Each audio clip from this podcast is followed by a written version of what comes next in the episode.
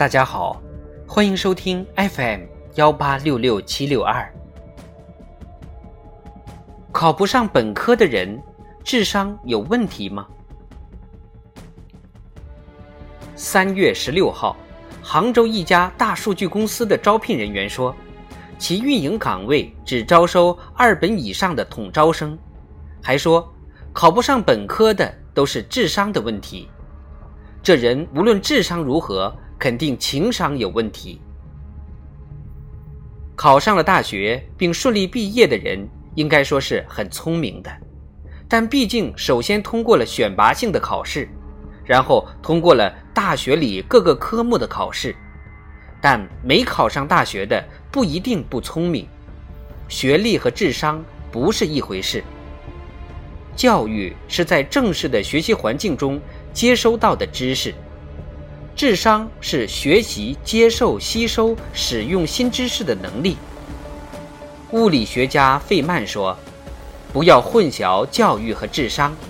你可以拿到博士学位，但依然是个笨蛋。”日本西武集团主席第一名认为，学历只是一个人受教育时间的证明，不等于一个人有多少实际的才干。日本索尼公司董事长盛田昭夫写过一本书，叫《让学历见鬼去吧》，提出要把索尼公司的人事档案全部烧毁，以便在公司里杜绝学历上的任何歧视，因为那样会阻碍公司的发展。他在索尼公司大力提倡，不论学历高低，只比能力大小。即使你招到了聪明的、有本科学历的人，又怎样？聪明的人往往只把自己的智力投入某些方面或特定的方向，这可能是自己的喜好、成长方式、环境，或是某些细微的神经学特质带来的内在偏好。一些据说智商特高的人会做出我们认为很愚蠢的事，并不是他们不够聪明。而是他们太专注于自己的领域，而不在意其他方面。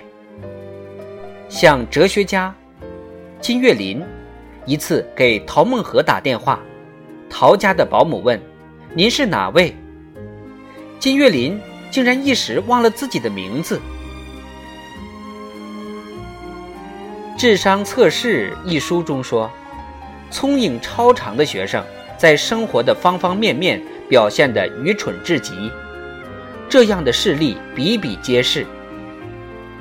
霍华德·马克思是英国最著名的毒品走私犯。1956年通过十一家智力测试，马克思被鉴定为最高水平的学生。他17岁通过大学入学考试，成为牛津大学的学生，攻读物理专业。后来，他成了物理学家。也正因为如此，一切对马克思来说都显得特别无聊。毕业不久，他就操持起大规模跨境偷运大麻的行当。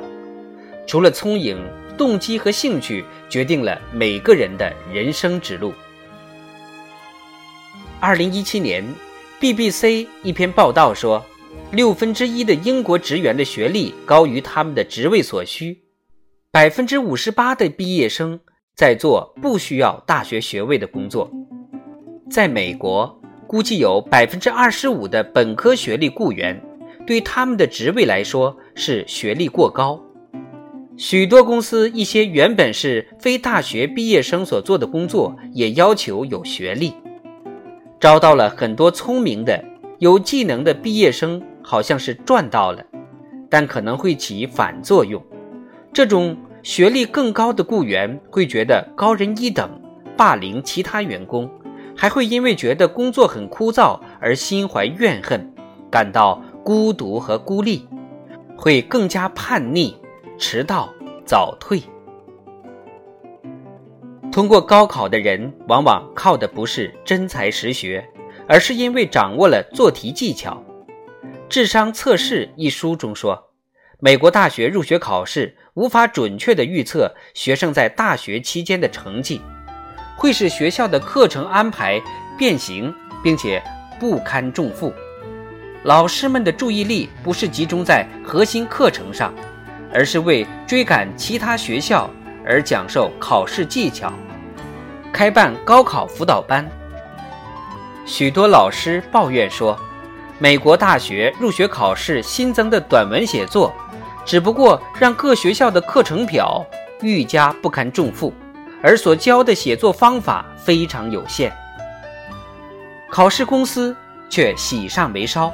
因为大赚一笔的机会眼看就要来了，一些考试公司说，学生们只需要死记硬背一套范文，根据题目往里面填充内容即可。二零零零年，加州大学校长参观一所私立富豪中学，发现年仅十二岁的学生在练习口头类推法，每个月。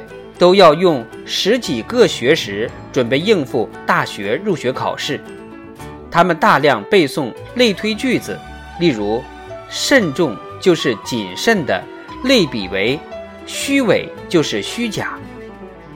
他们不是在提高阅读和写作能力，而是在提高应试技巧。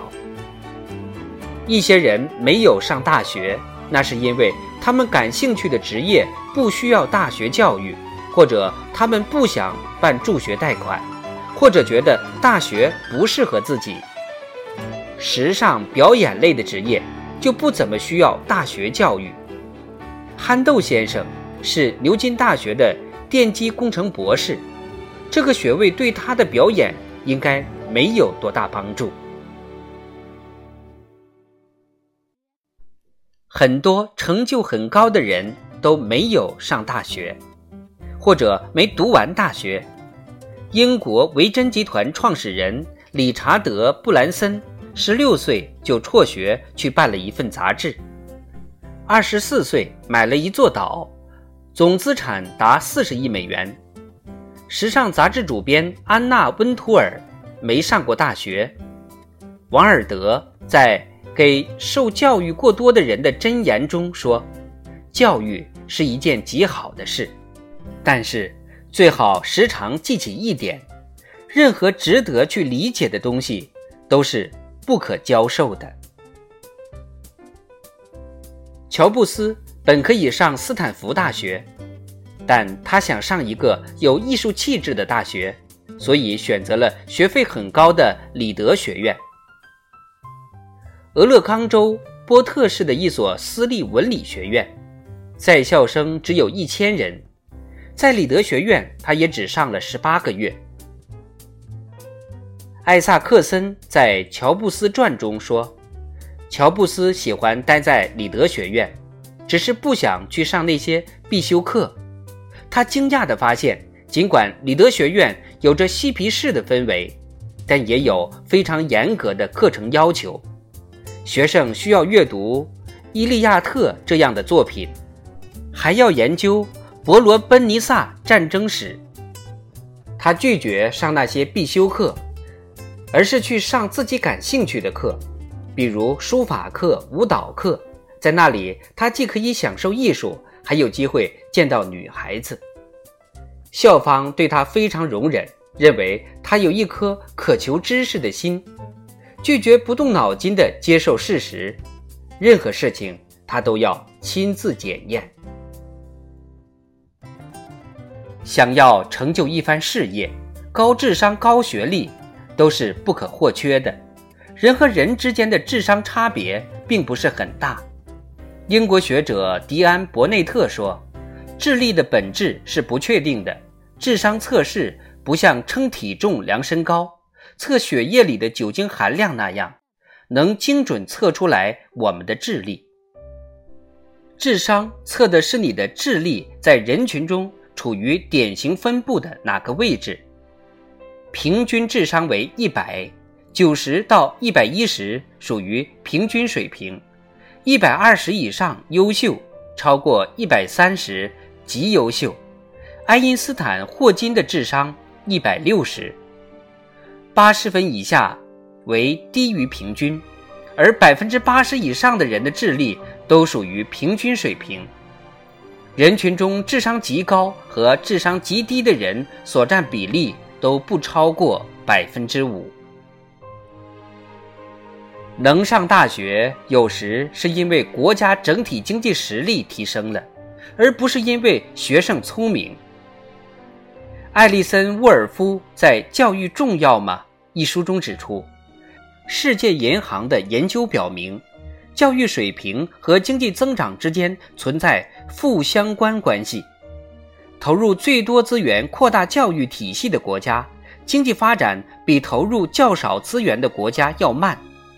受过良好教育的人，往往比低学历的人更富有。但沃尔夫指出，这里混淆了因果关系。有没有可能？他问：是经济增长带动了教育，而非教育导致了经济增长？个人接受更高的教育，非常美好，但更高的教育是经济发展带来的回报。而非经济发展的推动力。